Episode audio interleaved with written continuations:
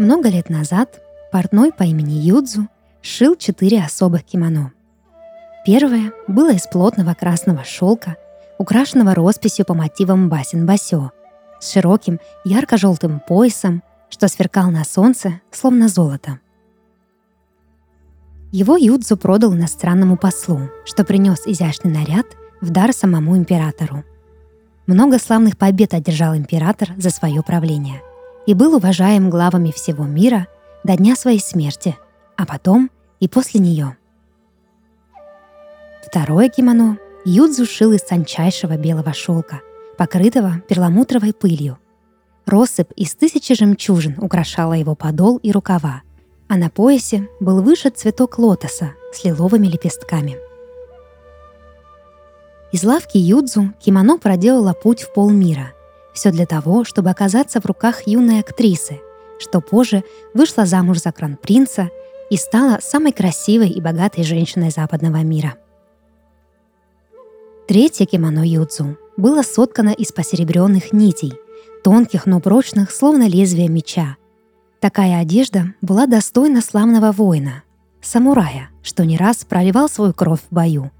Ему кимоно и досталось, и он носил его до тех пор, пока волосы на его голове сами не стали серебряными, словно те нити, из которых был сшит его изящный наряд. А вот четвертое кимоно было совсем другим. Оно не сверкало на солнце тысячами жемчужин, не пестрило тонкой мудростью древних поэтов и никогда не закалялось в бою.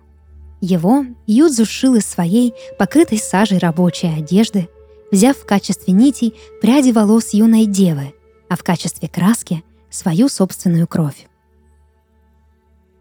Надев его, человек никогда бы не стал правителем мира, не победил бы в сражении и не покорил ни одного сердца. Однако владелец невзрачной одежды смог бы навеки скрыться от самой смерти, так как четвертое кимоно Юдзу было магическим и могло сделать своего хозяина невидимым.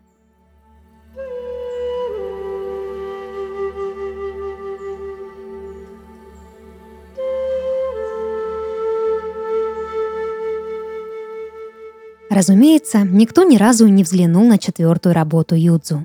Несмотря на то, что кимоно, подобно всем прочим нарядам, всегда висело на виду, люди считали его лишь рабочей одеждой и никогда не спрашивали цену. Естественно, посетители мастерской Юдзу поступали так неосознанно, однако совершенно справедливо, ведь цены этому кимоно не было. При всех своих недостатках оно было совершенным и бесценным, как сама жизнь. Но то были люди, а вот боги не любят, когда простые смертные смеют бросать вызов судьбе. Когда слава о работах Юдзу облетела весь свет и вернулась в Японию, сама смерть узнала о том, что в его мастерской хранится наряд, способный ее обмануть. С тех пор стала смерть являться к Юдзу под разными ликами и всячески его испытывать. Первый раз мрачный жнец пришел в лавку Юдзу под видом иностранного покупателя. Тот посмотрел все наряды, примерил с дюжину кимоно, но в конце концов ему ничего не пришлось в пору. Тогда взглянула смерть на грязное чернильное кимоно и просила Юдзу достать его с прилавка. Не поверив своим ушам, Юдзу опешил и какое-то время стоял перед покупателем, застывший, словно статуя – Придя в себя, достал он свой шедевр, но не успела смерть протянуть руку, как Юдзу отпрянул прочь и от примерки отказался. «В чем дело, Юдзу-сан? Вы словно смерть увидели», — сказал удивленный покупатель. «Дайте же мне примерить это кимоно». «Зачем оно вам? Вы же видите сажу и пятна, да и нити его настолько тонкие, что ткань едва держится», — ответил испуганный Юдзу. Давайте лучше я сошью вам кимоно под заказ». «Ладно, забудьте про примерку», — внезапно сказал покупатель. «Я куплю его и так. Назовите цену». «Простите, оно не продается», — ответил Юдзу, набравшись смелости. «Не продается? Полно вам. Я заплачу любую цену. Любую», — настаивал покупатель. «Нет», — продолжал портной. «Ну что ж, будь по-вашему», но помните, это еще не конец. Я вернусь, и тогда это кимоно будет моим. Спокойным, холодным голосом сказал покупатель, закрывая за собой дверь. О том, что на его порог явилась сама смерть, Юдзу не знал. Поэтому, пережив потрясение, он вскоре забыл о странном визите и продолжил работать как прежде. Однако бесценное кимоно он все же снял с витрины и бросил к прочей ветоши, чтобы больше никто не обращал на него внимания.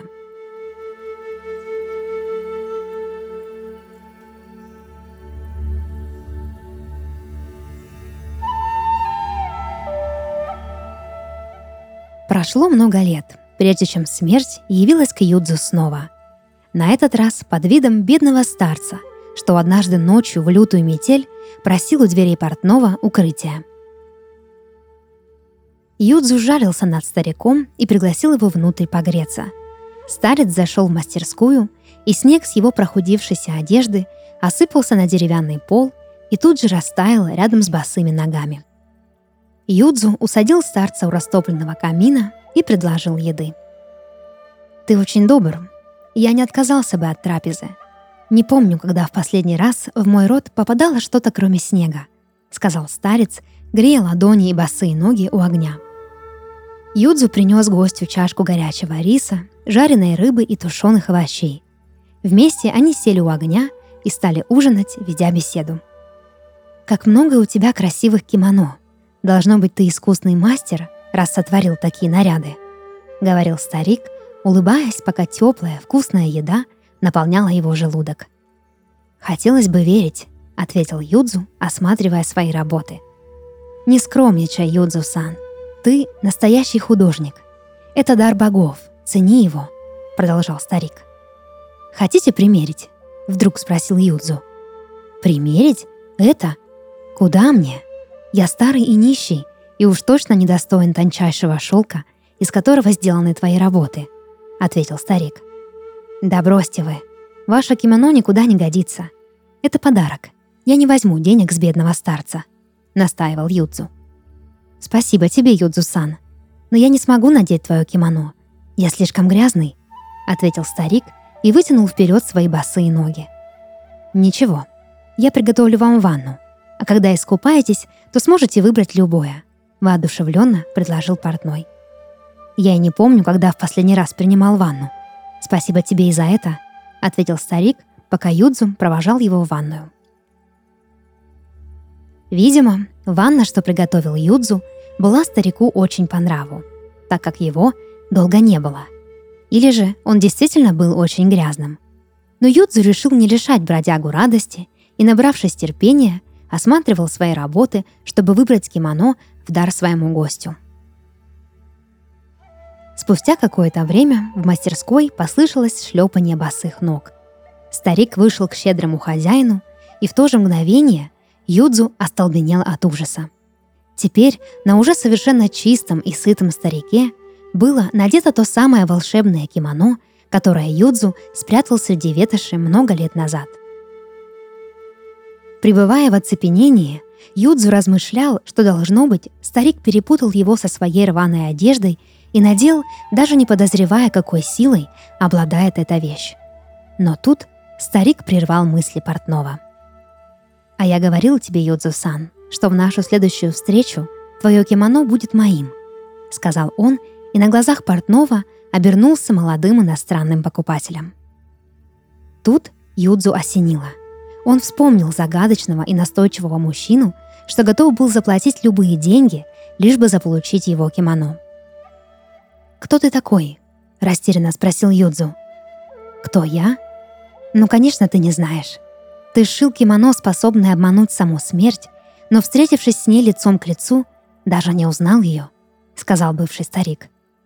«Смерть?» — спросил Юдзу, и в голосе его прозвучал страх. «Она самая», — ответил покупатель и слегка поклонился. «Ты пришел, чтобы убить меня?» — пробормотал Юдзу. «Пф, в этом нет нужды. Однако я хочу, чтобы ты запомнил, нельзя обмануть смерть. Посмеешь создать еще нечто подобное, и мы свидимся снова — и вот тогда ты уже ничего не сможешь шить», — ответила смерть и, щелкнув пальцами, растворилась в воздухе.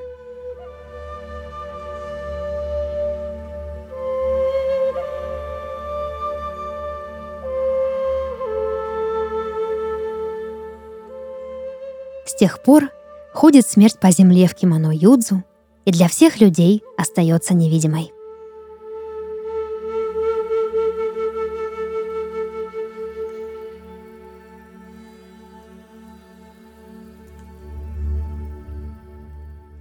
Это подкаст «Сны» и его ведущая Дарья Харченко.